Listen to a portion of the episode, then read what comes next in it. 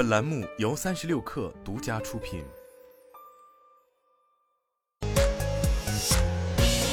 网络新商业领域全天最热消息，欢迎收听快讯不联播，我是金盛。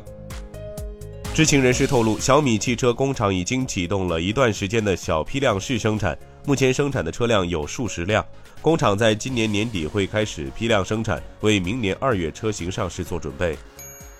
三十六氪获悉，快手科技发布内部邮件宣布，经营管理委员会成员王建伟出任电商事业部负责人，兼任商业化事业部负责人，向董事长兼首席执行官程一笑汇报。程一笑将不再监管电商业务。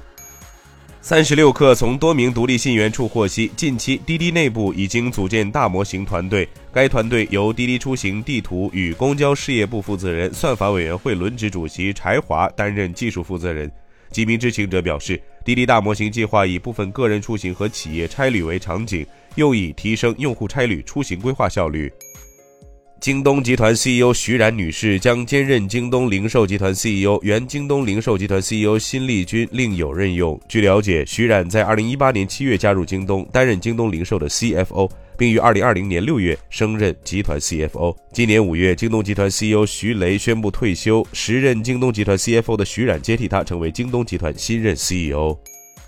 随着冬季到来，吉林、新疆等地的滑雪场也开始了这个雪季的运营，冰雪运动热度不断攀升。某在线旅游网站显示，全国滑雪场门票预订量较二零一九年增长百分之一百四十七。有业内人士表示，二零二三至二零二四雪季国内滑雪市场将迎来强劲复苏。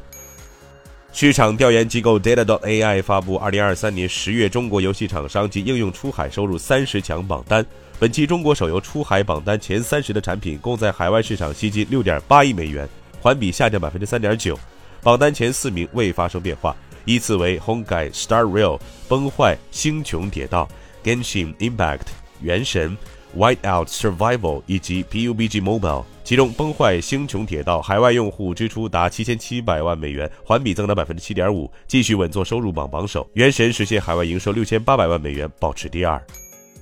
OpenAI 首席执行官山姆奥特曼在 X 平台发文称，将暂停 ChatGPT Plus 新用户注册。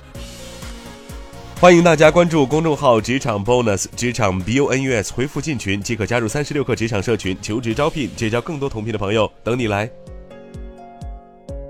以上就是今天的全部内容，咱们明天见。